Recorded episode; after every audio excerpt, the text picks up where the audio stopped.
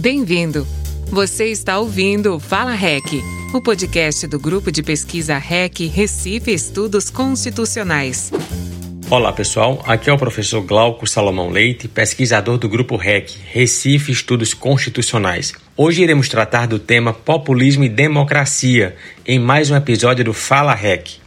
Nos últimos anos, reapareceu com muita intensidade o debate sobre populismo e a sua relação com as democracias liberais. Este modelo de democracia pressupõe não apenas a existência de eleições periódicas, como também a existência de instituições independentes responsáveis pela fiscalização dos governos e um conjunto de direitos e liberdades individuais que são necessários à garantia do pluralismo, da alternância de poder e da proteção de minorias. Entretanto, nas últimas décadas, é esse modelo de democracia que tem se fragilizado em vários países. De acordo com o um relatório de 2020 do Departamento de Ciência Política da Universidade de Gothenburg, na Suécia, tem havido uma elevação do número de governos autocráticos no mundo, de 18 governos em 2017 para 26 em 2019. De acordo com esse mesmo relatório, esse processo de autocratização também abrange o Brasil como um dos países onde a democracia tem se debilitado paulatinamente. O resultado é que, pela primeira vez desde 2001,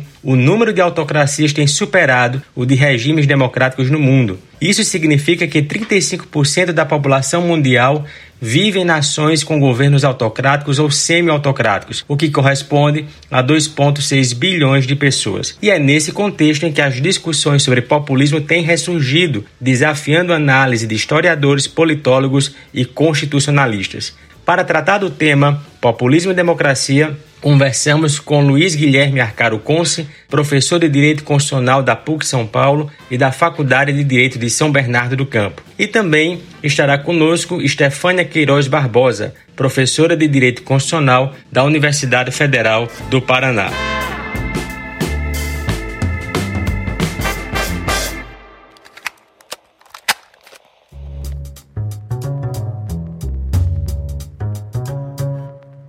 Luiz Guilherme, muito se tem falado em populismo para se referir ao governo Trump nos Estados Unidos e ao movimento do Brexit no Reino Unido, bem como ao advento de novos líderes como Viktor Orbán na Hungria, Erdogan na Turquia. No entanto, a América Latina tem sido um palco de experiências populistas no século passado. Então, na sua opinião, como é que se deu a formação histórica do populismo? É correto afirmar que existem vários populismos?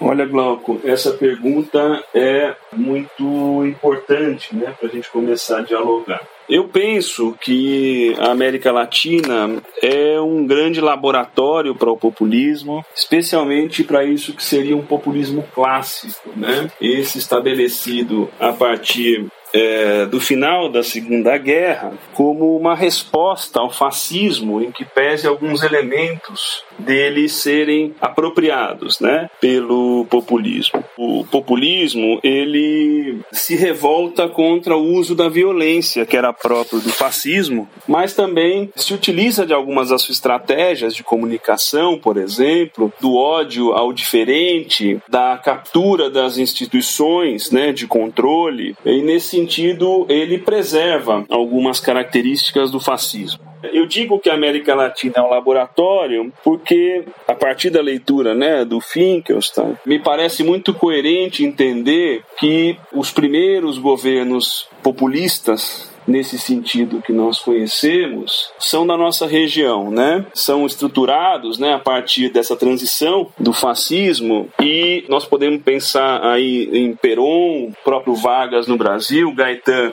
na Colômbia, porque se percebe muito claramente que negar o uso da violência não é negar as outras estratégias, né, do fascismo. Outra característica além daquelas a que eu fiz referência, que os populismos carregam consigo, é uma leitura muito reducionista da democracia. Os populistas limitam a democracia essencialmente aos processos de escolha. Por isso, acreditam que a sua legitimação, a partir do voto, os torna incontroláveis. Né? Então, outra característica dos populismos assim é não renunciar às eleições e, com mais consequentemente, fazer das eleições uma instância de legitimação forte. Consequência disso é que não reconhecem outras instâncias democráticas como legítimas e por isso têm a tendência de capturá-las. Então, é o que nós vamos ver acontecer com o judiciário, por exemplo, né? se nós pensarmos no exemplo venezuelano, no exemplo boliviano, no exemplo mais recente húngaro ou polonês, é o que acontece com as polícias. E aqui tem um dado, por exemplo, que é muito característico, né? O governo Bolsonaro, quando intervém na Polícia Federal, mostra uma característica muito própria desse modo de agir né? A luta contra a imprensa e a criação de mecanismos de contato direto com o que os populistas entendem por povo, que na verdade são seus apoiadores em regra, né? porque os populistas fazem uma leitura muito restrita de povo, porque negam o pluralismo, né? só, só entendem como parte e como destinatários do seu governo aqueles que apoiam as suas ideias. Então acho que algumas características importantes para a gente começar essa discussão estão aí. Luiz, você toca num ponto muito importante dessa discussão, que é o enaltecimento dos processos eleitorais em governos populistas. Porém, nesse debate existe um entendimento segundo o qual o populismo pode inclusive servir para aperfeiçoar o regime democrático na medida em que promove a inclusão de grupos historicamente excluídos e marginalizados. Nesse sentido, o populismo não seria um mal em si. Ocorre que pode haver uma específica agenda de um determinado governo populista populista que pode aproximá-lo de um regime autoritário. Você concorda com isso ou no seu modo de ver o próprio populismo ele já representa uma ameaça por si só à democracia constitucional? Eu não consigo entender como o populismo pode promover uma correção da democracia, né? Primeiro, é porque me parece haver uma certa confusão entre majoritarianismo e democracia constitucional. É, uma democracia não é aquele regime em que a maioria vence sempre e impõe as suas posições. Uma democracia, o respeito às, às minorias e o pluralismo são necessários. E o populismo não entende essas, esses dois valores como importantes. Além disso, eu acho que é, nós precisamos pensar o que seria o resgate desses excluídos, porque é inegável que esse, essa fórmula democrática representativa, principalmente, que nós construímos contemporaneamente, essa que ganha muita força na segunda metade do século XX, essencialmente norteada por partidos políticos, né, como instâncias de representação e intermediação da relação entre Estado e povo, ela está em crise. Mas não é porque a crise existe que nós devemos abandoná-la. Eu acredito ainda que a democracia de partidos é necessária e os partidos são é, ainda as instâncias de mediação. Em muitos sentidos, a forma como se resgata aqueles desinteressados da política, né, aqueles que não veem a política como um espaço importante de luta, é feita de forma hum, instrumental pelos populismos. Né? Não se quer resgatar, consequentemente, para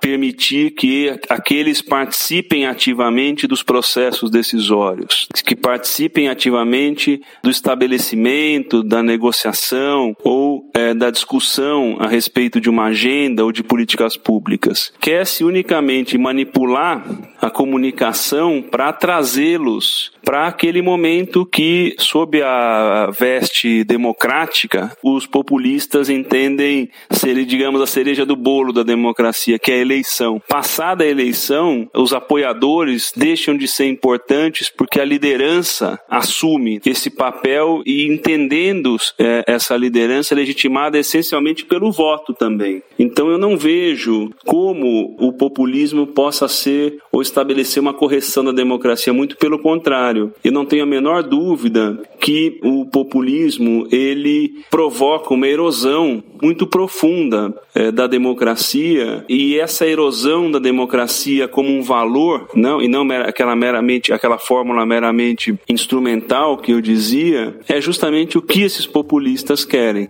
querem converter a participação popular unicamente na manifestação do voto, né? E não na participação ativa desse povo nas decisões a serem tomadas no exercício das funções de governo.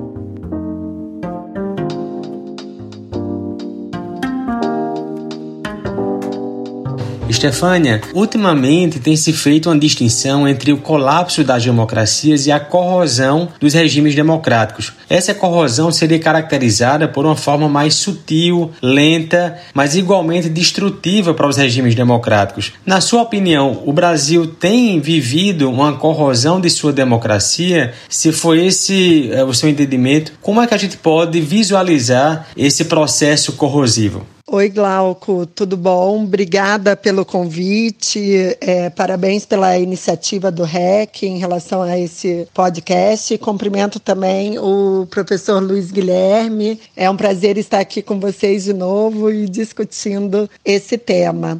Em relação ao processo de corrosão da democracia no Brasil, eu diria que sim, que o Brasil vem sofrendo um processo de corrosão da democracia, especialmente agravado a partir do governo Bolsonaro. Esses processos de corrosão de democracia já estavam sendo estudados pelos professores de direito constitucional comparado, como a professora Kinlane Chapelle, que trata do tema em alguns artigos, num primeiro momento analisando alguns países da América Latina e também do leste europeu, e o professor David Landau que chama esse processo de corrosão lenta e gradual de constitucionalismo abusivo. Na verdade, só para clarear para os alunos que eventualmente é, e, e para as pessoas que venham ouvir esse tema pela primeira vez, o professor Landau coloca o termo constitucionalismo abusivo como um processo de corrosão que se dá utilizando-se dos meios constitucionais por emenda ou por nova Constituição então, usando procedimentos legais, formais, constitucionais,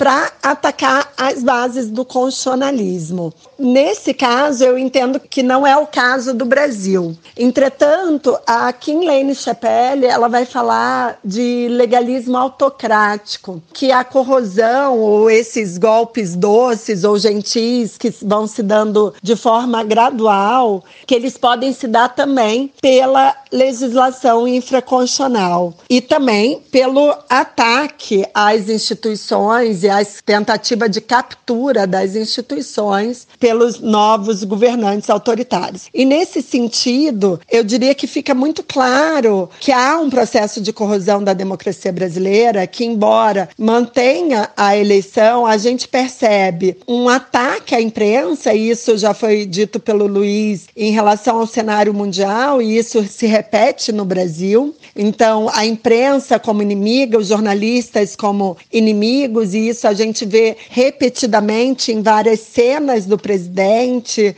de forma agressiva e violenta. O ataque às universidades, quer seja na tentativa de retirar a autonomia, na nomeação do reitor, quer seja na tentativa de retirar a autonomia, definindo qual as, quais as ciências que podem receber bolsa ou financiamento, a discussão de ausência de orçamento também, para retirando o orçamento, retirar a possibilidade de autonomia. Também tivemos várias medidas tentando reduzir a transparência do poder público. A nomeação de militares em cargos civis do governo federal nunca teve um número tão grande, é bastante grave para um país que tem um passado de ditadura militar. A fala do presidente desacreditando as eleições quando ele ainda candidato, se perdesse era porque o processo eleitoral era fraudado.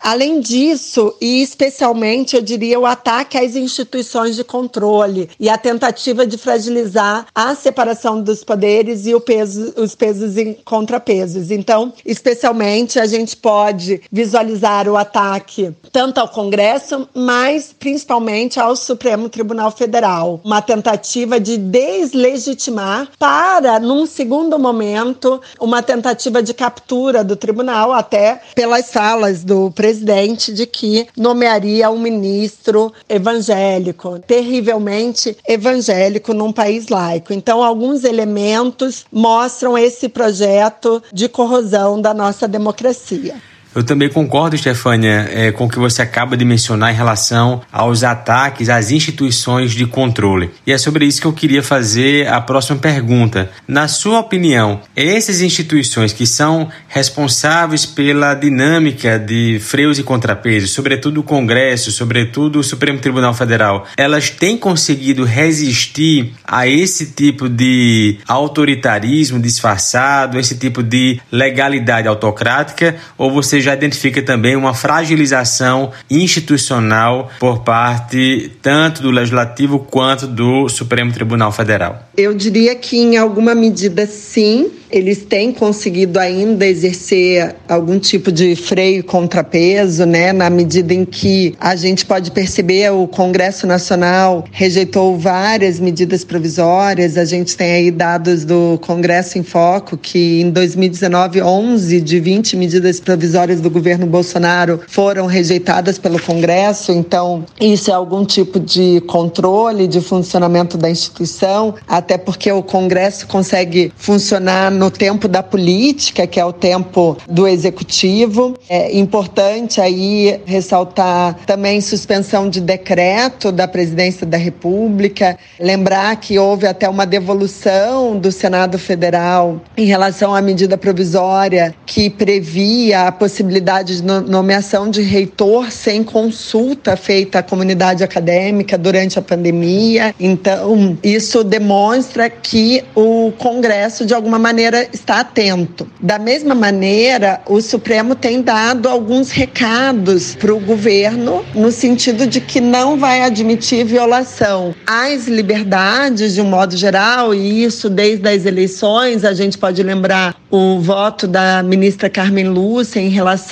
à proteção do espaço das universidades, a questão também de algumas vezes o Supremo já ter se manifestado contra a escola sem partido. Então, eu acho que tanto as questões bastante ideológicas desse governo que atentam contra direitos fundamentais, pluralidade, o Supremo tem estado atento e tem de alguma maneira reagido, em geral, em maioria, porque a gente tem aí, embora uma união maior, mas também não ainda uma unanimidade. O Supremo também atuou em algumas medidas em relação à pandemia ou ao uso do tema da pandemia também de maneira ideológica e contra a saúde pública. O inquérito das fake news, embora seja bastante polêmico, me parece que dentro da anormalidade da situação política e das, dos ataques reiterados e coordenados contra o Supremo, ele deu efeito, né? Suspendendo, prendendo, investigando aí apoiadores do governo que atentam contra a democracia, mas não só contra a democracia, mas inclusive com ameaças reais à vida de ministros e de seus familiares. A gente tem ainda de exemplo o caso da suspensão da nomeação do Alexandre Ramagem para Polícia Federal. E em relação a isso, também é preciso perceber que alguns temas uh, de discricionariedade administrativa que servem para o período de normalidade democrática, é, eles não servem para o período de anormalidade, né, de legalismo autocrático, porque é justamente dentro dessa legalidade que os novos governantes autoritários buscam atuar, né, dentro de uma justificativa do direito, de, uma, de algo que é aceitável pela comunidade jurídica, que eles buscam fragilizar sistemas de controle. Então, em relação a isso, creio que o Supremo e o Congresso têm, de alguma maneira, atuado tanto para se proteger né, dos ataques, quanto para proteger a democracia e direitos fundamentais e liberdade.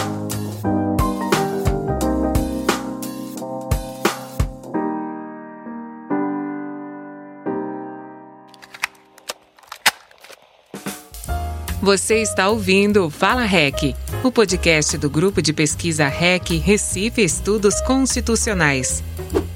E agora, Stefania, já caminhando para o encerramento, a última pergunta e agradecendo mais uma vez pela sua participação, o que é que você colocaria como sendo os principais desafios para o constitucionalismo democrático diante desse, dessa onda populista que também tem chegado ao Brasil. Glauco, bom, eu que agradeço né, participar desse podcast. Os principais desafios dizem respeito a pensar nesse novo modelo digital e nesse uso de informações, da velocidade das informações, da velocidade das fake news e como regulamentar isso e manter também a liberdade de expressão e as liberdades que são base do regime democrático. É muito difícil porque a gente está pensando a partir de um novo modelo, né? E o uso de algoritmos para influenciar eleições, para criar ataques, ódios à pluralidade, porque essa é a questão do populismo, é criar inimigos. E o uso das mídias digitais tem sido bastante grande nesse momento atual. E a gente não sabe exatamente como lidar, como restringir, sem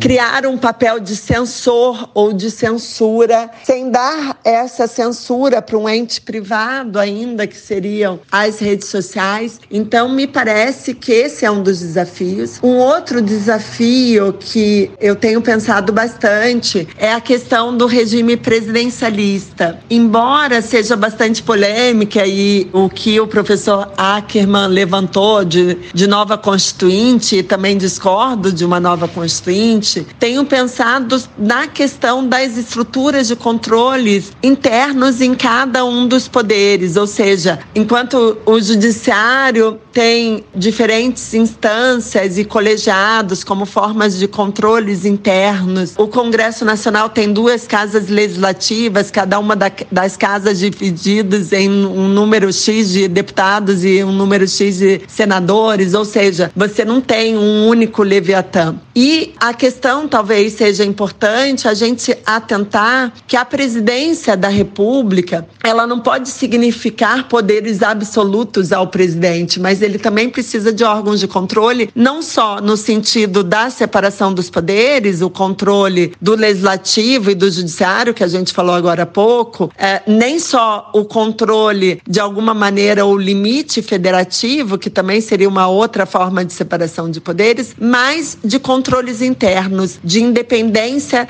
das agências ou dos órgãos que, de alguma maneira, exercem controles à presidência da República para, de alguma forma, limitar esses novos autoritarismos. Porque a gente não pode imaginar que só o Supremo Tribunal Federal vai evitar essa erosão democrática no Brasil. A gente precisa entender como todas as peças dentro desse design constitucional, desse design institucional, precisam ser vistas como um todo. Então, como num dos artigos que a Kinlane Chapelle fala justamente do equívoco da comunidade internacional em não perceber esses novos autoritarismos, ela chama atenção para o olhar do todo, do contexto, e não o olhar seccionado, né? o olhar individualizado em cada um dos poderes ou em cada uma das atuações, mas olhar aquilo num conjunto. Me parece que, que esse também é um dos desafios para repensar como não permitir o uso do próprio constitucionalismo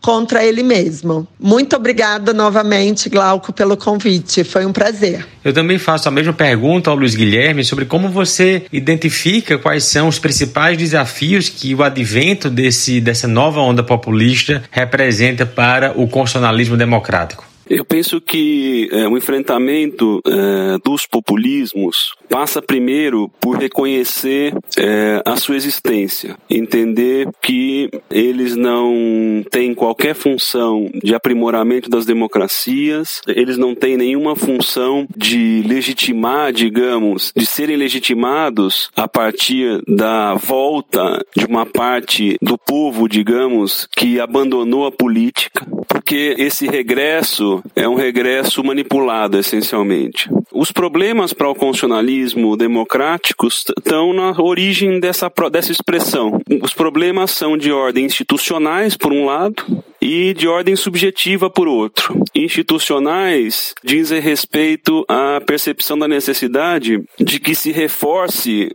o poder de controle das instituições, que se estabeleçam mecanismos de compartilhamento da escolha é, daqueles que controlam, que se estabeleçam períodos e a impossibilidade da é, exoneração desses controladores, que se impeça o tráfico de influências e o tráfico de interesses, que se imponha um modelo definitivamente de separação de poderes, onde é, não exista a última palavra e sim haja um sistema circular de decisões e que, consequentemente, com isso, nós consigamos preservar a independência dos juízes, seja dos juízes das cortes eh, superiores, seja dos juízes, como no nosso caso brasileiro, em função de termos uma justiça eleitoral desses que são peças fundamentais no processo de controle da circulação de uma comunicação verdadeira, né, de uma comunicação produzida em um ambiente eh, de competição,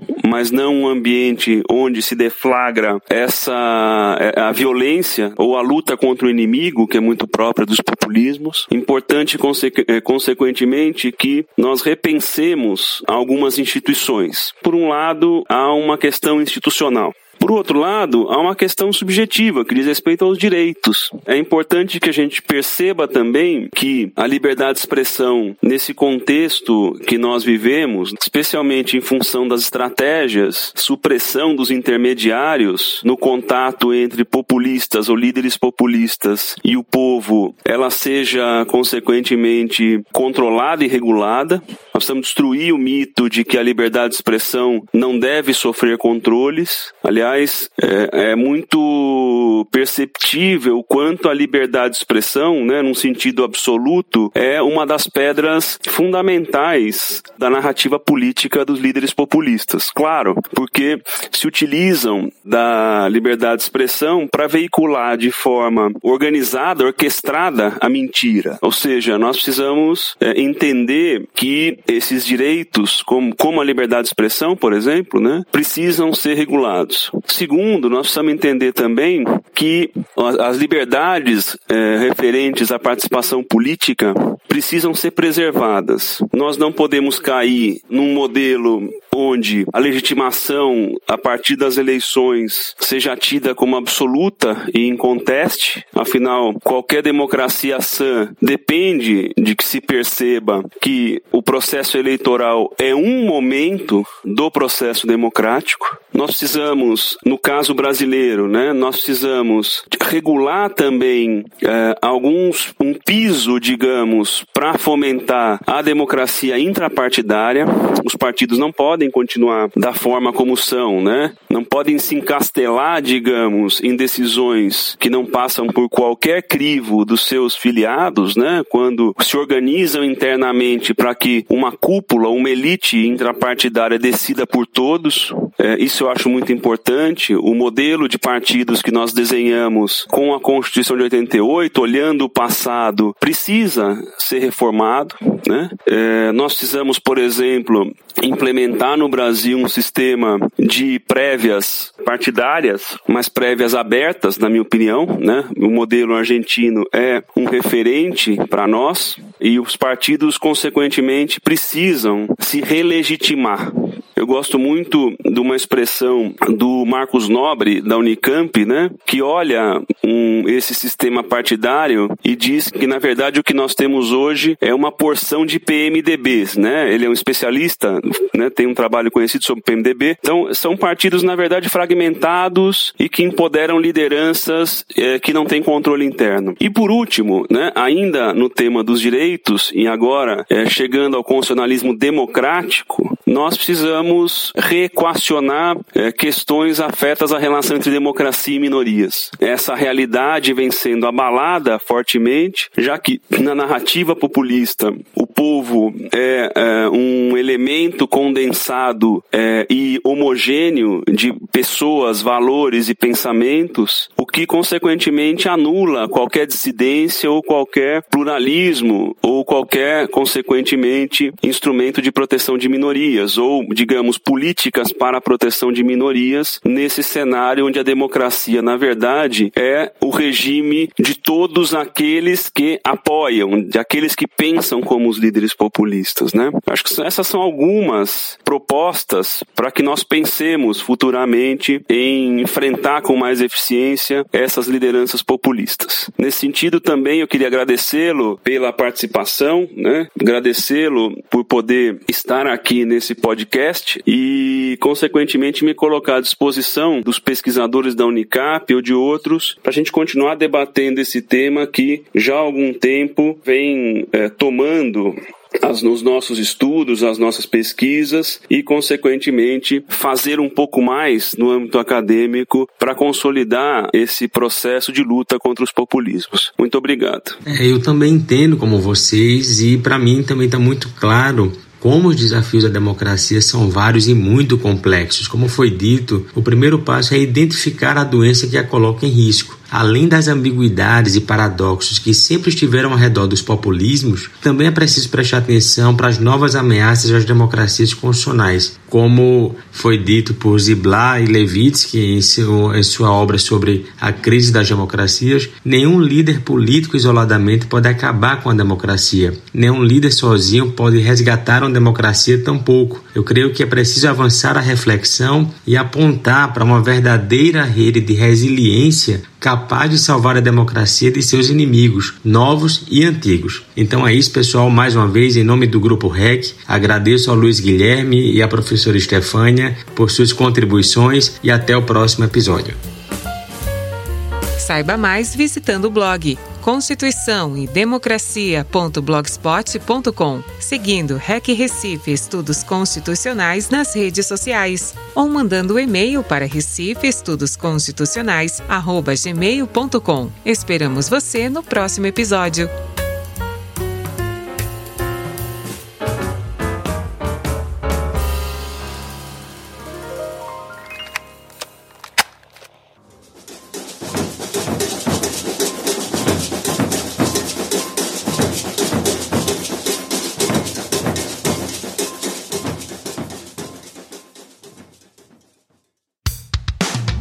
Esse episódio foi editado pela Nabecast, assessoria em produção de podcast. Conheça todos os podcasts ligados à nossa rede visitando www.nabecast.jp ou siga nabecast.jp nas redes sociais. Nabecast conectando pessoas, desenvolvendo amizades, construindo parcerias e compartilhando vida através de podcasts.